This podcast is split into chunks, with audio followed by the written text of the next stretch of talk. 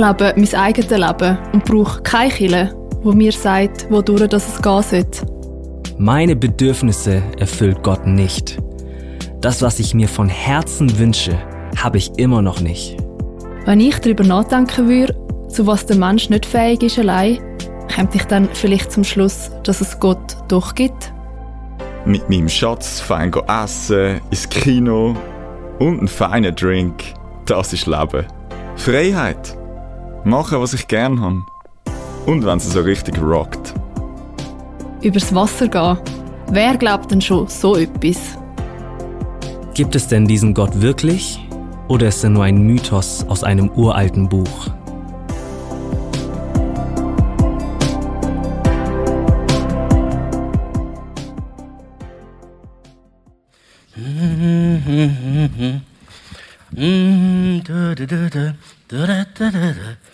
Au soleil, sous la pluie, à midi, à minuit, il y a tout ce que vous voulez aux Champs-Élysées.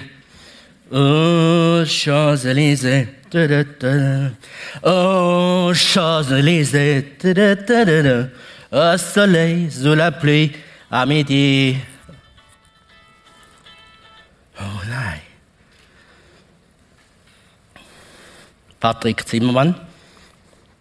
Grüezi, Frau Huber. Danke.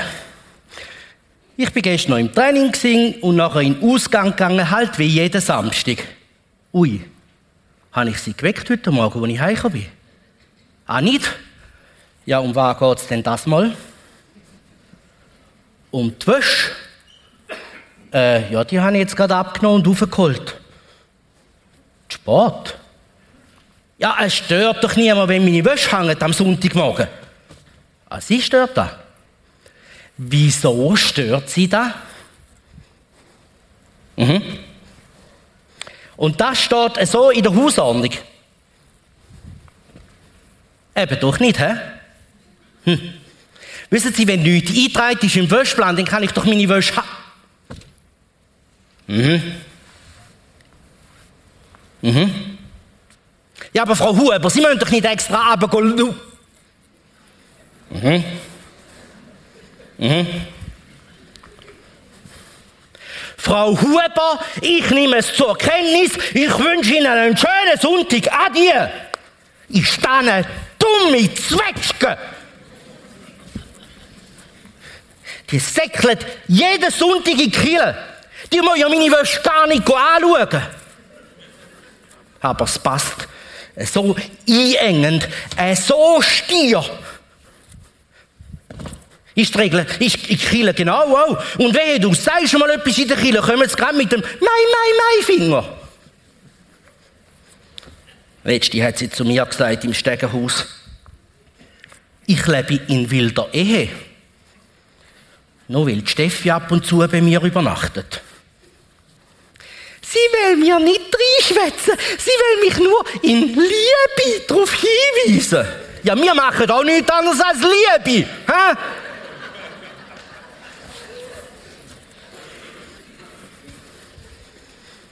Es Rauchen, das ist mir nicht gut, sagt sie mir gefühlt alle zwei Wochen. Dabei wäre es ehrlicher, sie würde sagen, dass sie einfach den Rauchgestank stört im Stegenhaus. So eng, so stier. Und so eine verteilt Flyer im Stegenhaus von einem Kurs, der heißt Freiheit in Christus. Wenn das die Freiheit ist, dann kann ich auf den Christus verzichten. Heieiei. Ihr wisst schon, dass ich bei denen wohne, gell? Wenn ich hier, wenn ich hier jedes Wochenende bin. Das ist noch spannend, aber es ist völlig anders. Ihr Lieben, ich freue mich total, dass ich heute Morgen einfach bei euch sein kann, mit euch den Gottesdienst zusammen erleben kann. Schaut, ich habe meine Familie jetzt schon, vielen Dank, ähm, fast 24 Stunden nicht gesehen und ich vermisse sie schrecklich. Grüße an dieser Stelle. Aber ihr begegnet mir mit ganz viel familiärer Wärme und das finde ich großartig. Also von daher vielen herzlichen Dank. Und ich finde es genial, wie der Chor hier vorne singt. Das ist wirklich beeindruckend und toll. Ich weiß nur nicht, ob Sie sich viel auf mein Kompliment einbilden können. Ich habe nicht so viel Ahnung von Musik. Aber trotzdem finde ich es wirklich beeindruckend. Und genieße es von Herzen. Schaut, ich möchte diese, diesen Input, die Predigt von heute beginnen mit einer kleinen Geschichte, die mich absolut fasziniert hat. Sie fand statt am 12. Juni 1962. Das Licht geht in diesem berühmt-berüchtigten Gefängnis, diese Gefängnisinsel Alcatraz in der Bucht vor San Francisco an. Eine Sirene ertönt und 336 Zellentüren schieben sich langsam auf. An diesem Morgen stimmt aber etwas nicht im Gefängnis. Als die Wärter so die Zellen, äh, die, die Gefangenenreihen so durchgehen, dann fällt auf, dass ein paar gar nicht aus ihrer Zelle gekommen sind. Sie treten da zu den, zu den Zellen hin, 1,5 Meter mal 2,8, also wirklich ein kleines Kabäuschen, wo die Häftlinge drin sind. Sie schauen in die entsprechenden Zellen rein und stellen fest, sie sind leer. Drei Gefangene sind einfach wie vom Erdboden verschluckt. Frank Morris und die Brüder John und Clarence England, die waren einfach weg. Und jetzt wird es spannend. Diese Männer, die haben mit improvisierten Sägen, mit Löffeln aus der Kantine, mit einer Bohrmaschine, die sie aus Teilen von einem Staubsauger hergestellt haben, ein kleines Loch unter dem Waschbecken ihrer Zelle geöffnet. Gerade so, dass sie durchpassten. Über Monate haben sie das gemacht. Sie haben sich eine, ähm, so, so eine Pappe hergerichtet und haben das gestrichen in der Wandfarbe damit, und haben das immer wieder zugedeckt, damit es nicht sichtbar wurde. Hinter den Zellen, hinter diesen Wänden war ein Versorgungstunnel, der nicht be benutzt wurde. Ähm, in diesem Versorgungstunnel haben sie über Monate mit Regenjacken und das, was sie an Material auftreiben konnten, ein Schlauchboot gebaut. Sie haben sich Rettungswesten hergestellt. Sie haben ein Paddel hergestellt. Über Monate hinweg. Damit sie nachts arbeiten konnten, haben sie sich aus Pappmaché ihre eigenen Köpfe modelliert und haben dann vom Gefängnisfriseur sich echtes Menschenhaar besorgt in der Haarfarbe, wie sie das selber hatten, und haben die Köpfe dann mit diesen Haaren präpariert. Immer wenn dann die Nachtwache vorbeikam, dachten sie, alles in Ordnung, die Gefangenen schlafen. Tagsüber arbeiteten sie auch, und zwar immer nur dann, wenn, wenn die Zeit da war, diese eine Stunde während des Tages, wo Musik gemacht werden durfte. Einer dieser Männer hat eben Akkordeon gespielt und das hat er so laut und ausgiebig und leidenschaftlich getan, dass, es, dass man dann nicht hören konnte, dass sie an der Wand ähm, arbeiteten. Dieser Ausbruch ging ein als einer der spektakulärsten in der gesamten Geschichte. Am 31. Dezember 1979, sieben Jahre später, schloss das FBI diesen Fall und die Ausbrecher wurden nie gefasst. Es gibt wilde Verschwörungstheorien, wie das immer bei solchen offenen Enden ist, aber der Fall ist geschlossen. Freiheit ist etwas extrem Kostbares, oder? Menschen sind bereit, alles zu investieren, um frei zu sein. Sie sind bereit, ihr Leben einzusetzen, um Freiheit zu bekommen. Das ist einer der kostbarsten Dinge, die es gibt. Sie sind bereit, manchmal sogar auf ihr Leben zu verzichten, nur damit sie frei werden. Wir sind mitten in einer Predigtserie, die Warum nicht heißt, Gründe nicht Christ zu sein. Und wir beschäftigen uns mit eben diesen Gründen, die Menschen davon abhalten, diesem Gott näher zu kommen, von dem wir Woche für Woche, Jahr für Jahr in christlichen Gemeinden sprechen. Letzte Woche ging es um die Existenz Gottes, diese Woche geht es um Freiheit. Und der Begriff Freiheit, den verbinden wir nicht unbedingt direkt mit Kirche, mit Glauben an einen Gott, genauso ähnlich wie es diesem Mann hier vorne ging. Freiheit und Kirche, das scheint sich manchmal doch gegenseitig auszuschließen, oder? Das hat doch mit Freiheit nichts zu tun. Kirche steht doch für Richtlinien, für Einschränkungen, für Grenzen, die mir gesetzt werden, die ich ohne Kirche gar nicht hätte. Freiheit ist doch da draußen und nicht hier drin in einer Kirche. Und ich denke, und vielleicht geht es dir heute Morgen so, dass dieses Empfinden damit zu tun hat, was für ein Verständnis wir von Freiheit haben und was für ein Verständnis wir von diesem Gott haben, von dem wir immer wieder sprechen. Und ich möchte dich heute Morgen einladen, mit mir ein kleines bisschen einzusteigen in das Thema Freiheit. Ihr seht ausgeschlafen aus, ihr seid dabei, das finde ich großartig, ihr seid eine wache Kirche und das liebe ich am Prisma ganz besonders, das ist echt cool. Also, wenn wir das Thema Freiheit mal ein kleines bisschen auseinandernehmen wollen, dann ist der erste, der mir da eingefallen ist, der Epiktet. Epiktet, zweites Jahrhundert nach Christus. Er war selber Sklave, ist freigelassen worden und deswegen brannte ihm das Thema Freiheit absolut unter den Nägeln. Und von den griechischen Philosophen ist er derjenige, der da ganz besonders Wert drauf gelegt hat. Ist Freiheit etwas anderes als das Vermögen, so zu leben, wie wir wollen? Das ist diese Definition, die er gebracht hat. Und dieser Satz fasst kurz und bündig doch das zusammen, wie wir häufig Freiheit verstehen. Die ultimative Freiheit ist doch die Abwesenheit von Grenzen. Ich lebe so, wie ich es will, nach meinen eigenen Regeln. Niemand schreibt mir etwas vor. Die zweite Autorität, die zum Thema Freiheit etwas zu sagen hat, zumindest war das über Monate bei uns in der Familie so, das ist eine sehr einflussreiche Persönlichkeit unserer heutigen Zeit. Und zwar ist das diese Person, Elsa, Königin von Arendelle.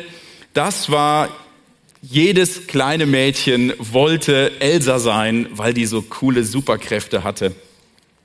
Und sie singt ein Lied und schlägt sich frei. Sie sehnt sich nach Freiheit. Und im Originaltext in Englisch heißt es dann, it's time to see what I can do, to test the limits and break through. No right, no wrong, no rules for me, I'm free. Diese Versstrophe drückt das noch einmal aus. Kein richtig, kein falsch, keine Regeln. Das klingt doch nach Freiheit, oder? Da bricht jemand endlich aus aus den beengenden Regeln um ihn herum und ist endlich mal frei. Ich möchte dich ein kleines bisschen herausfordern und dich mit hineinnehmen in einen Bibeltext, der es wirklich in sich hat. Jesus behandelt an dieser Stelle das Thema Freiheit im Johannesevangelium Kapitel 8 und er beantwortet in diesen Versen zwei Fragen. Die erste Frage, was ist echte Freiheit und wie bekomme ich diese Freiheit? Okay, lasst uns mal einsteigen in diesen Bibeltext was ist echte Freiheit? Johannes Evangelium Kapitel 8, die Verse 31 und 32. Zu den Juden, die nun an ihn glaubten, sagte Jesus, wenn ihr in meinem Wort bleibt, seid ihr wirklich meine Jünger. Und ihr werdet die Wahrheit erkennen und die Wahrheit wird euch frei machen. Wenn ihr in meinem Wort bleibt, wenn ihr die Wahrheit erkennt, das wird euch frei machen.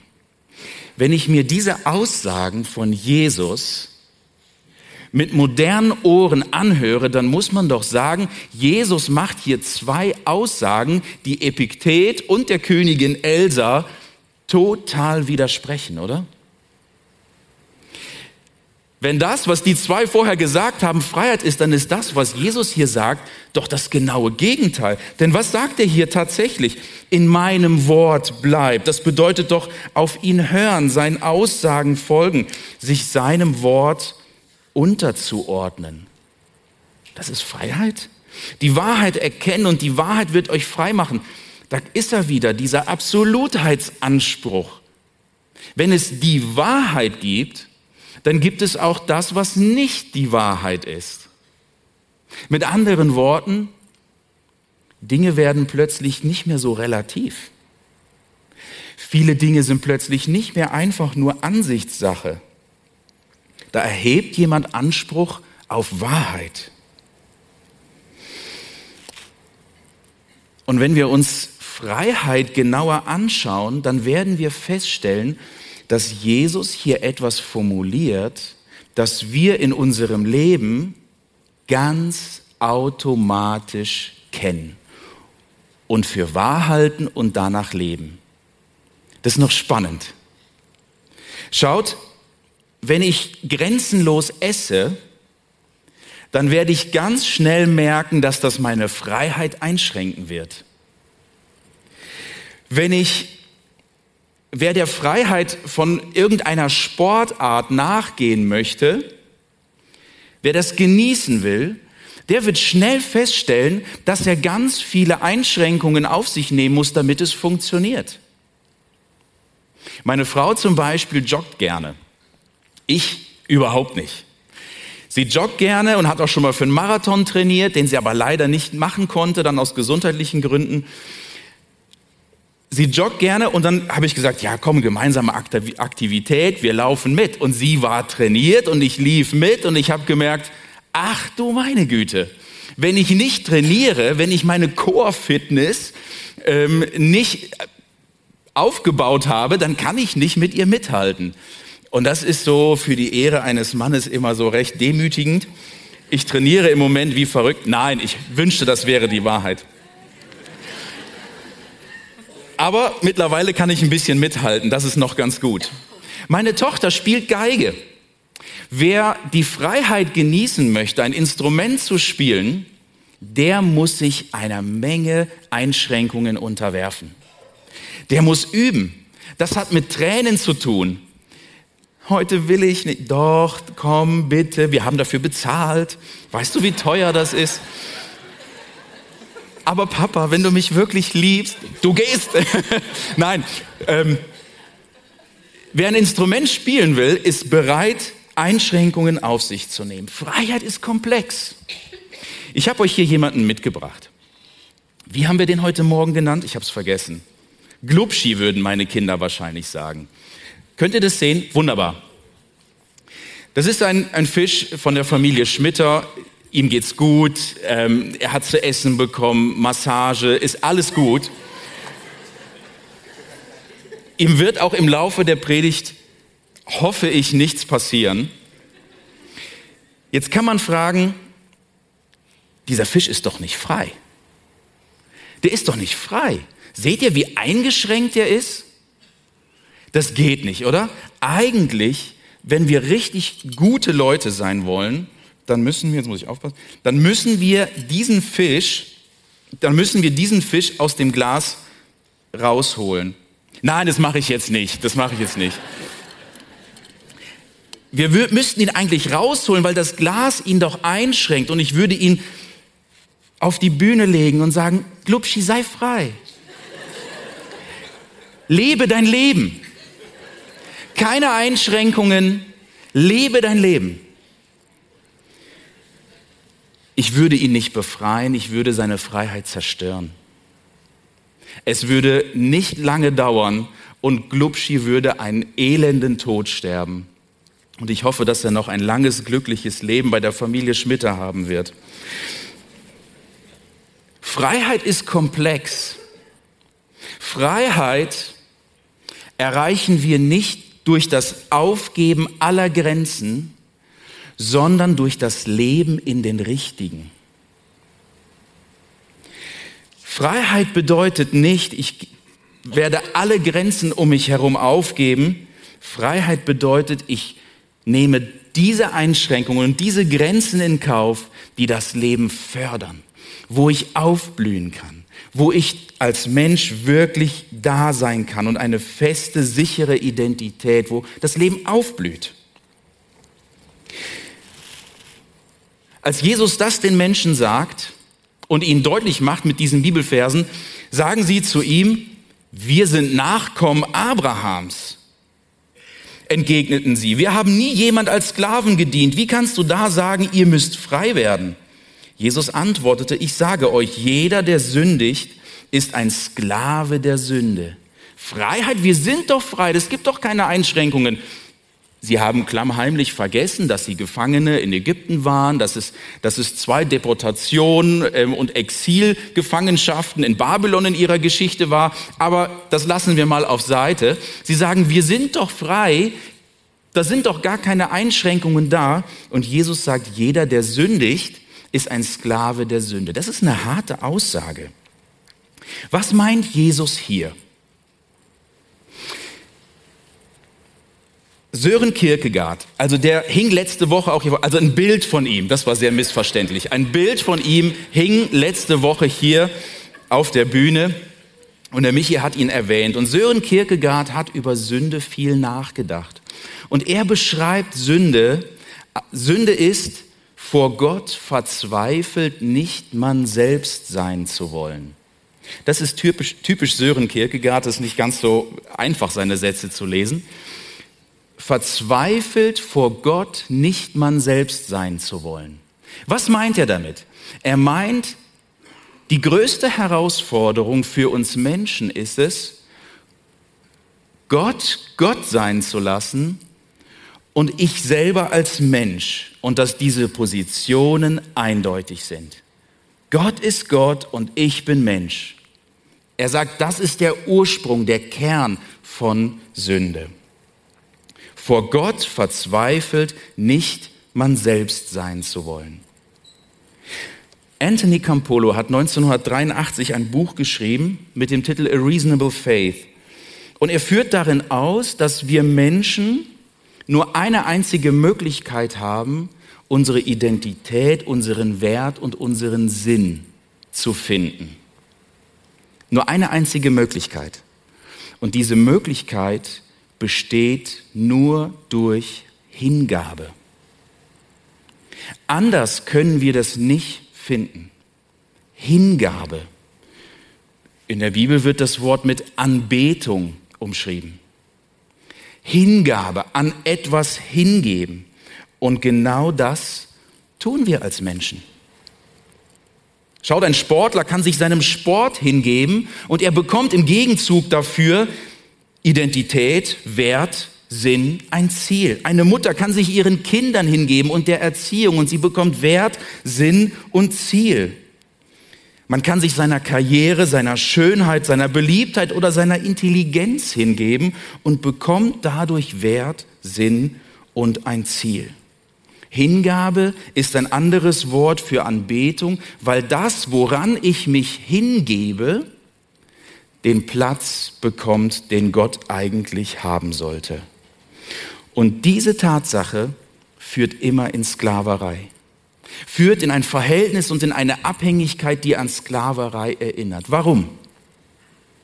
Jetzt stell dir mal vor, dass diese Dinge attackiert werden. Stell dir vor, diese Dinge bekommen Risse. Die Erziehung geht nicht so auf, wie ich mir das vorgestellt habe. Meine Kinder wenden sich gegen mich und das, was mir Wert, Sinn und Ziel, Identität gegeben hat, zerbricht. Die Karriere, der ich so massiv gefolgt bin, wo ich bereit war, ganz viel Einschränkungen auf mich zu nehmen, um diese Karriere zu erreichen, landet in einer Sackgasse. Es zerbricht dann nicht nur eine Karriere, die Schönheit eines Körpers, eine Beziehung, es zerbricht Wert, Sinn und Ziel. Das ist Sklaverei. Das macht mich abhängig davon. Das wollte Jesus seinen Zuhörern dort zeigen. Und das gilt auch heute noch. Wer sündigt, ist ein Sklave der Sünde.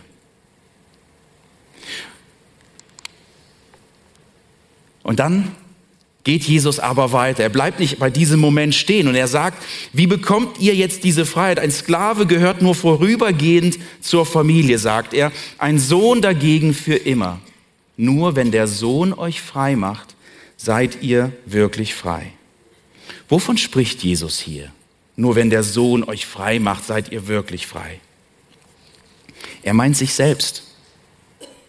Er meint sich selbst und er sagt, schaut, da gibt es ein, ein sklavisches Verhältnis.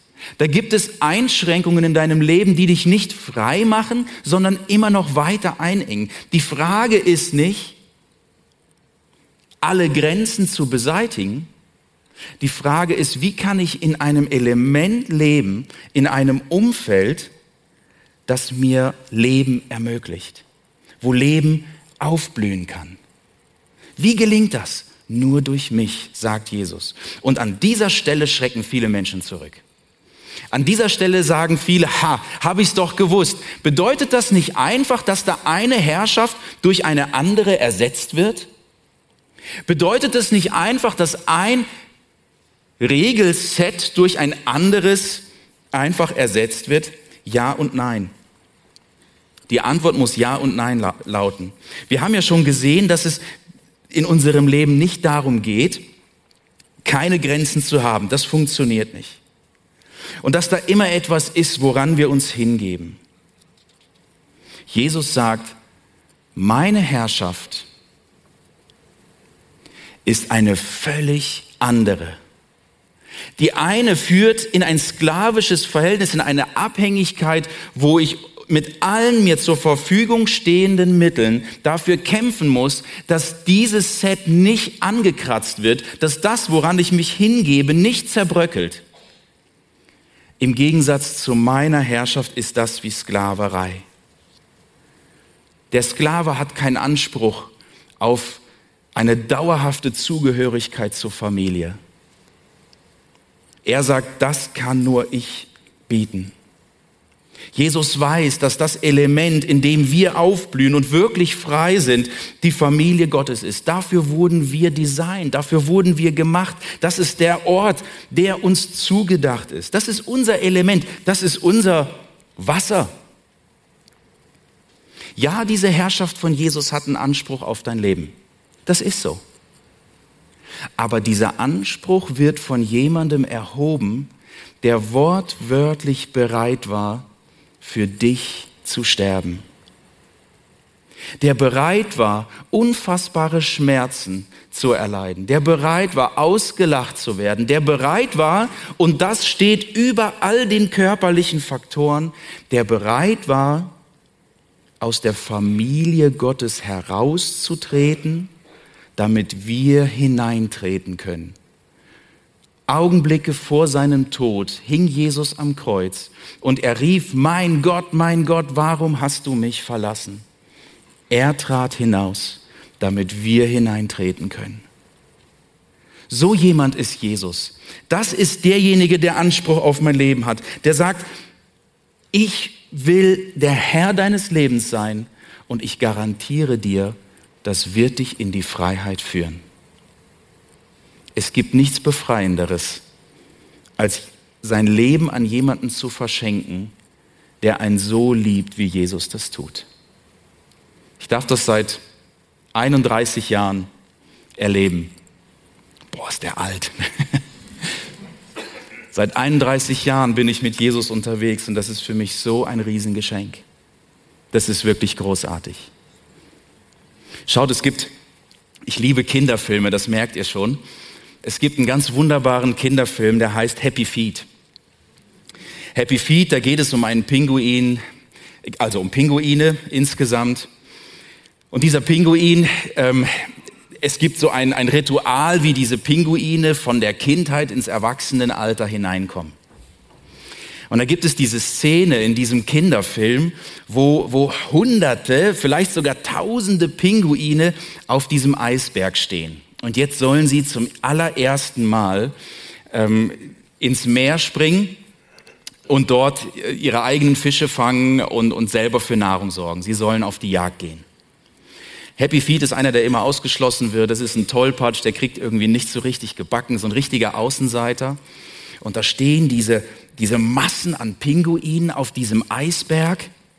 Sie stehen an dieser Kante und auf einmal hört man im Hintergrund ein lautes Kreischen und Schreien und man denkt sofort, oh, das ist wieder Happy Feet. Und es ist auch so. Er rutscht aus und schlittert ähm, diesen Eisberg hinunter. Und die ganze Menge der Pinguine, die, die teilt sich so richtig, bildet eine Gasse und Happy Feet schießt diesen Eisberg herunter auf die Kante zu.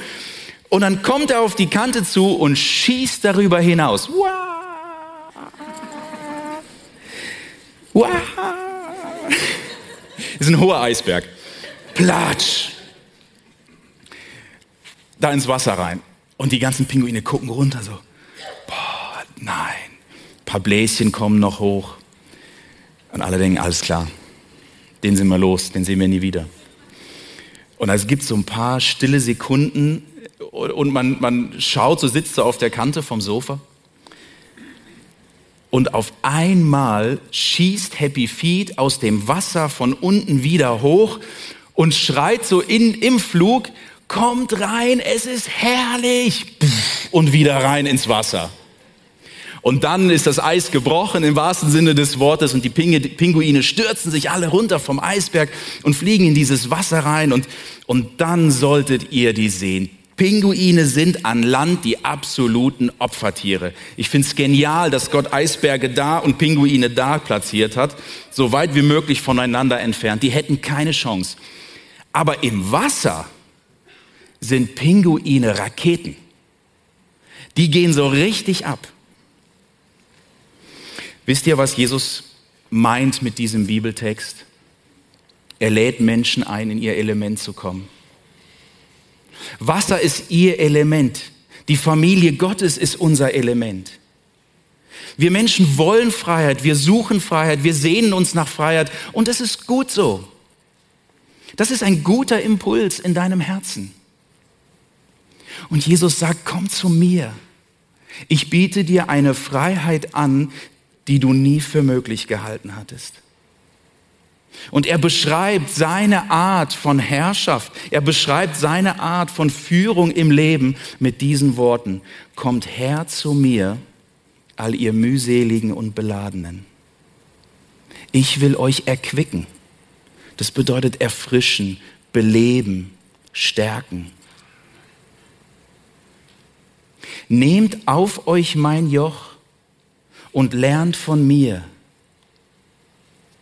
denn ich bin sanftmütig und von Herzen demütig. So werdet ihr Ruhe finden für eure Seelen. Nehmt auf euch mein Joch und lernt von mir, denn mein Joch ist sanft und meine Last ist leicht. So lädt Jesus ein. Und du kannst das erleben, du kannst das heute erleben. Und ich bin so froh über diese Predigtserie und ich möchte dich einladen, dass du dieser Spur einmal folgst. Folg mal dieser Spur und schau, ob du nicht findest, wonach du dich dein Leben lang gesehnt hast.